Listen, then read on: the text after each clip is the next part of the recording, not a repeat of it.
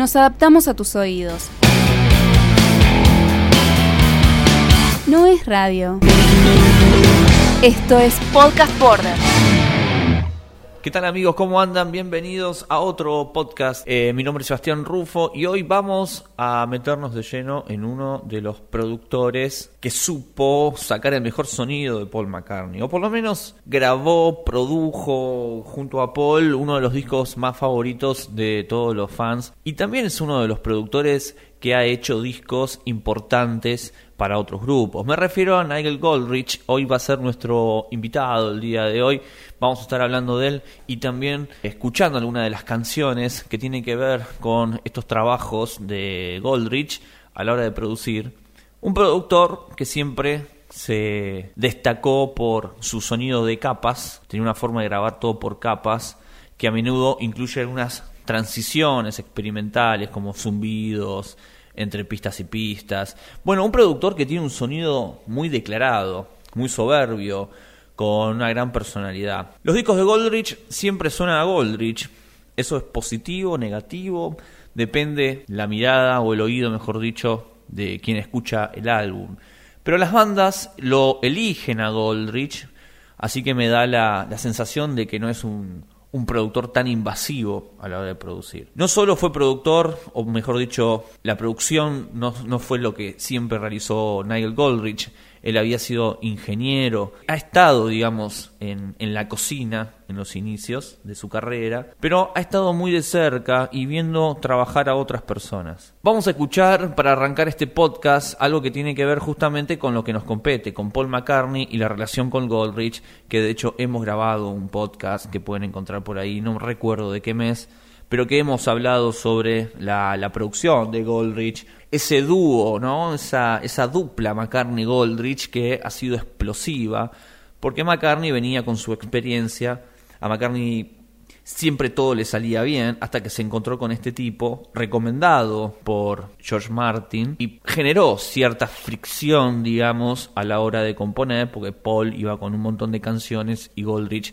las iba descartando y trataba de que el disco no sea algo melancólico y esas canciones digamos no quería que Paul McCartney cayera en ese cliché del cual venía siempre cayendo, ¿no? Canciones nostálgicas, incoherentes. Él no le importaba si era una superestrella o no. Tiene una manera y una forma de trabajar bastante metódica y eso por lo menos trajo buenos resultados, al menos a McCartney que en el 2005 le da título a este álbum producido por Goldrich llamado Chaos and Creations in the Backyard. Gran tapa, buena selección de canciones. No así la gira, ¿no? Porque ha tenido algunas canciones de este material en vivo, pero no fue un disco que se haya presentado demasiado. Y Paul McCartney, si bien ha sido nominado en ese momento eh, para los premios Grammy con Mejor Álbum del Año, Goldrich como Productor del Año, un disco con muchos premios, muy alabado por la crítica, pero lamentablemente McCartney no lo volvió a elegir a Goldrich. No fue, no es el caso de otros artistas que sí lo vuelven y lo siguen eligiendo. Goldrich después se mete a trabajar con otras bandas, y, pero de eso vamos a estar hablando en un rato. Vamos a comenzar este podcast escuchando de Chaos and Creation el tema At the Mercy, una gran canción con una producción de Goldrich donde hace sonar a un Paul distinto, lo saca de su eje, lo saca de su zona de confort. Y acá McCartney demuestra que también se puede ayornar a sonidos modernos, a todo ese clima, a ese ambiente que genera Goldrich. Porque Goldrich hace eso con sus producciones, genera todo un ecosistema en el cual el artista ya no se siente más en zona de confort y explora desde el interior, deja sacar esas cosas ocultas de que, que, no, no, acostumbra a, a plasmar dentro de una mesa o de una hoja, de un lápiz o a la hora de tocar un instrumento. Goldrich potencia a los artistas y sacan ese lado oscuro, por decirlo de una manera, porque tienen cierto lado oscuro los discos de Goldrich. Escuchemos At the Mercy, Paul McCartney. At the mercy, at the mercy, at the mercy of a busy road. Who can handle such a heavy load? At the mercy, at the mercy. At the mercy of a busy day. We can think of nothing more to say.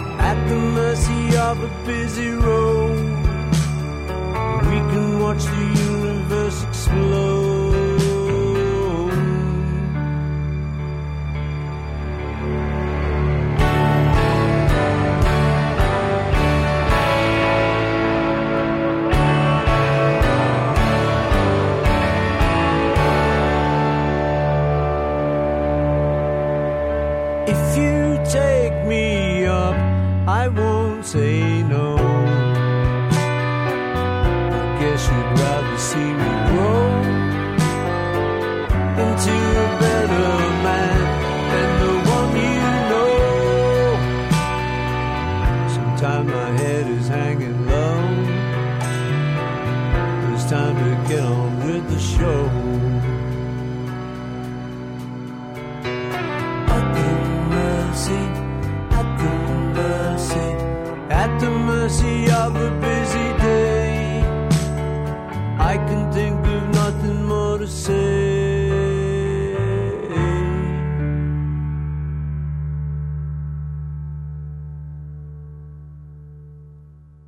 Nigel Goldrich nació en Westminster el 28 de febrero del año 1971. Se desarrolló como ingeniero de sonido, luego como productor. Es muy conocido por sus trabajos con la banda inglesa Radiohead, pero también ha trabajado como ingeniero, productor y mezclador con otros artistas. Me refiero a Travis, Pavement, Air, Neil Finn, Silver Sun, The Sundays, The Divine Comedy, U2, The Beta Band, R.E.M., etc. Con algunos ha hecho algunas mezclas, con otros ha sido ingeniero de grabación, pero las producciones de Goldrich son lo que lo destacan y es el trabajo que vamos a ir eh, desarrollando en el podcast de hoy. La banda que elegí eh, es Radiohead porque a Goldrich siempre se lo asocia con Radiohead. También con Travis. ¿eh? Admito que muchos han conocido a Nigel Goldrich por las grandes producciones en los discos de Travis, porque produjo los discos más importantes de Travis: The Man Who, The Invisible Band, The Boy with No Name, etc. Pero con Radiohead vivió absolutamente todo, porque empezó como ingeniero, luego se animó a producir algunas canciones en el segundo disco de Radiohead, en el álbum The Bands editado en el año 1995. Ahí lo dejaron producir algunas canciones. De hecho, una de las canciones que produce, que se llama Street Spirit, es una canción que quedó como lado B de un simple y es hoy una de las canciones más populares o por lo menos la que los fans eligen de Radiohead. Pero la gran obra maestra y donde Radiohead entendió que dejar a Goldrich en las perillas era una buena jugada fue con el álbum OK Computer. No solo Radiohead explota porque fue uno de los discos más vendidos, con más premios, grandes canciones y un cambio de timón para la música, el sonido de Radiohead, que sigue sonando, digo, OK Computer fue un antes y después. Hoy lo que hace Radiohead es gracias a OK Computer. Está la producción y la creatividad de un tipo como Nigel Goldrich. Así que fue un gran debut para ambos, eh, la producción de OK Computer, y eso fue una de las grabaciones más extensas, más largas. De hecho, hace poco se, se pirateó unos cassettes data donde hay casi más de 24 horas de, del grupo trabajando en esas canciones y ahí se puede ver cómo las, las, los temas iban evolucionando a, a medida que iba avanzando las, los días de, de, grabación, cómo iban pensando, cómo iban haciendo las propuestas ¿no? musicales, la instrumentación, qué agregarle, qué sacarle, qué línea tachar. En fin, ahí se puede escuchar a tanto a Nigel Goldrich como a Tom York y todos sus amigos, Johnny Greenwood, etcétera, trabajando en esas piezas. Nigel Goldrich empieza con OK Computer a producir y prácticamente hasta el último disco fue lo que hizo con ellos y también incluyendo los proyectos que tenía Tom York como solista. Por supuesto los discos solistas de Tom York, pero además algunas eh, bandas o supergrupos que Tom York había formado como la banda Atom for Peace, uno de los grupos también así que estaba Flea de, de Red Hot Chili Pepper, etc. De hecho con Atom for Peace Nigel Goldrich arma una buena sociedad con Flea y Flea lo propone a la banda que entonces producen The Getaway, el último disco de Red Hot Chili Peppers, también con la producción de Nigel Goldrich. Escuchemos algo de OK Computer, algo de este momento en donde Nigel era un debutante como productor en un disco por completo y esto lo hizo junto a esta banda de Oxford llamada Radiohead. Escuchemos Subterranean Homesick Alien, uno de los temas clásicos eléctricos desgarradores de esta banda.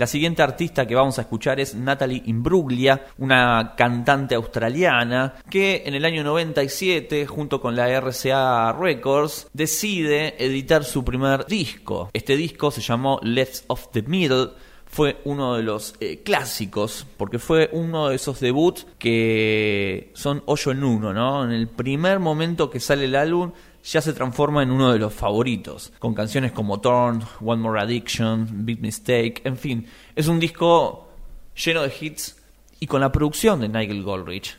Algo totalmente raro porque veíamos que las producciones y los grupos con los que Nigel Gornich se estaba codeando, todas bandas deformes, bandas alternativas, pero que querían otro tipo de música, querían sonar de otra manera. Y con esta mujer pasó algo distinto, porque ella venía del post-grunge, del trip hop, venía una música hasta, les diría, un tanto más popero. De hecho, en la entrega de los premios Grammy, Natalie Imbruglia estuvo nominada como mejor vocalista de álbum pop, también como mejor eh, vocalista en performance de, de discos de pop. Teníamos una nueva artista con un productor ya no debutante, pero que recién estaba haciendo sus primeros pasos y era una promesa para todo lo que tenía que ver con el mundo de la música. Así que Nigel Goldrich de nuevo empieza a tener éxitos y a llenarse de popularidad gracias a OK Computer y gracias a la producción que hizo eh, en este álbum Left of the Middle. Vamos a escuchar la canción que le da nombre a este trabajo de Natalie Imbruglia con la producción de nuestro amigo. Hoy le damos el gran homenaje a Nigel round.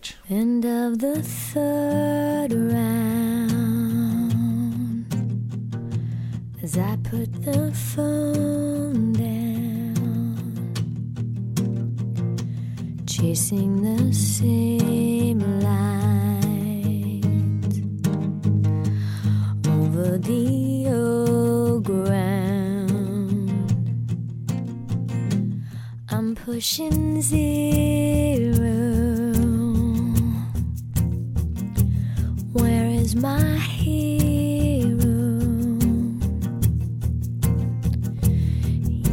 desce.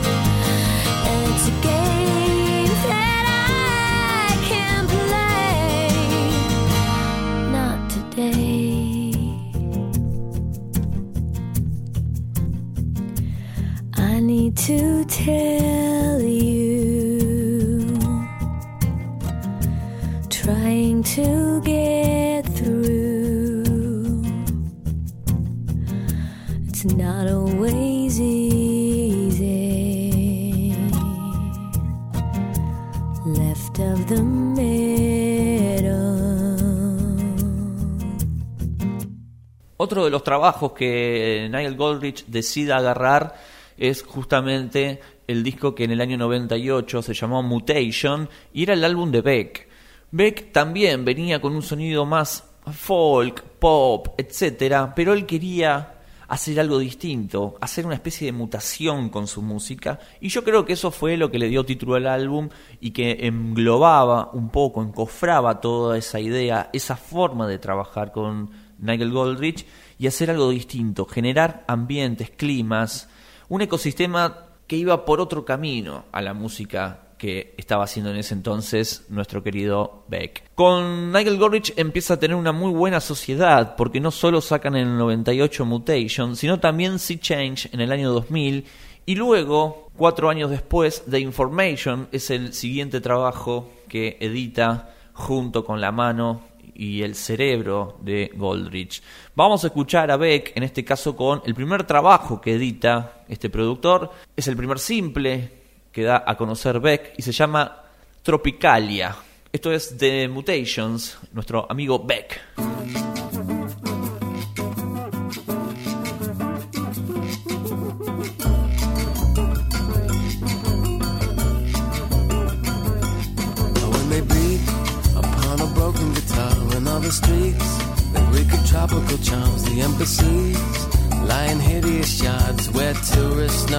The. And they dance in a reptile blaze, you wear a mask, an equatorial haze into the past, a colonial maze where there's no more confetti to throw. You wouldn't know what to say to yourself. Love is a poverty you couldn't sell.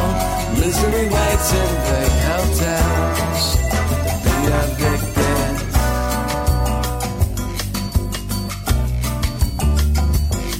You're out of luck. You're singing funeral songs to the studs. They're anabolic and bronze. They seem to strut in their millennial fogs till they fall down and deflate. You wouldn't know what to say to yourself. Love is a poverty you couldn't sell. Misery waits in big hotels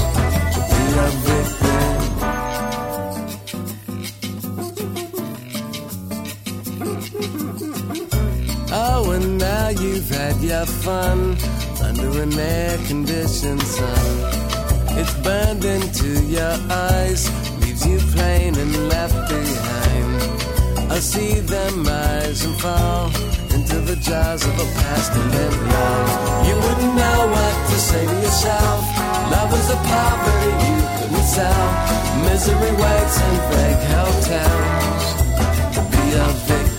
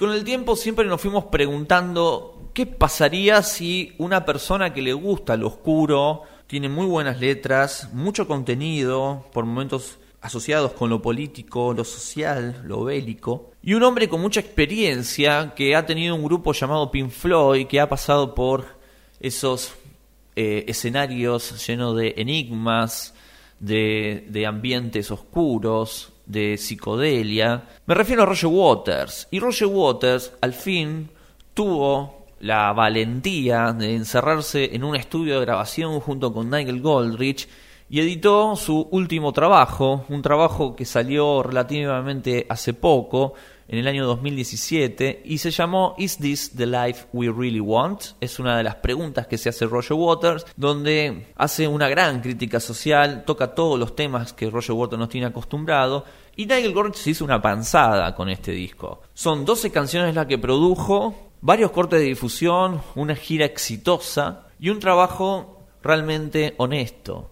Y cuando digo honesto, me refiero a que Roger Waters quedó fascinado con el trabajo y la compañía de Nigel Goldrich porque a, a, tal punto de poner su nombre en la portada. Y eso, si bien puede pasar desapercibido, pero no tanto, porque hay que poner el nombre del productor en la portada de un disco y sobre todo de alguien con un nombre tan grande como Roger Waters. Así que la portada, si tienen el álbum o la ven en una disquería, Fíjense, dice Roger Waters, este disco producido por Nigel Goldrich y está en la portada. Nada de dejarlo en la contratapa.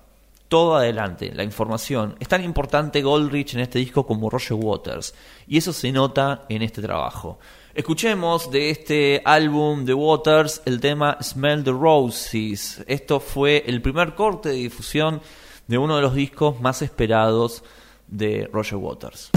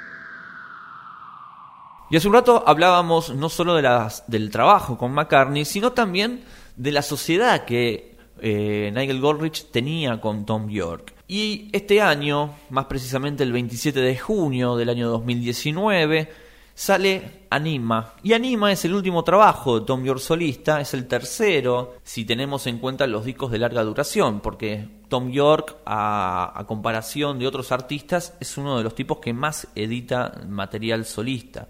Tiene un montón de EPs, algunos compilados, cosas que van saliendo por internet. Pero Tom York para Anima empieza a, a preparar uno de los discos también muy importantes con algunos loops, algunas cosas en vivo que tenían que ver con la música de Flying Lotus. Tom York se mete en, en un viaje bastante psicodélico pero moderno, hasta les diría virtual, donde deja un poco de lado esto de generar película y EPs y canciones sueltas, no, se concentra en un solo disco, en un disco por completo y le pide ayuda a Nigel Goldrich para producir estos 50 minutos, que es más o menos lo que dura el disco, y hace un disco fabuloso, uno de los trabajos realmente de Tom York que son para escuchar y disfrutar. Vamos a escuchar entonces de este trabajo Anima de Tom York, una de las canciones favoritas por todos, llamada Down Chorus, y seguimos con Calico Sky Podcast.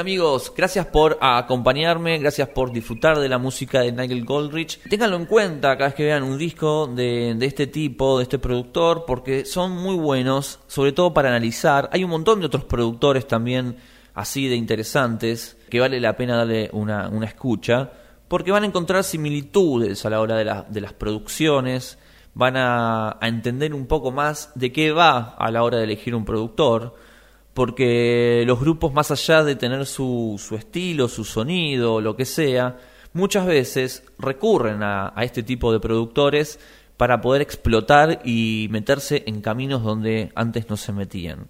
Hay productores que le han encontrado el sonido a los grupos, han productores que han aportado tanto como los integrantes de la banda misma. De eso se trató este podcast del día de hoy.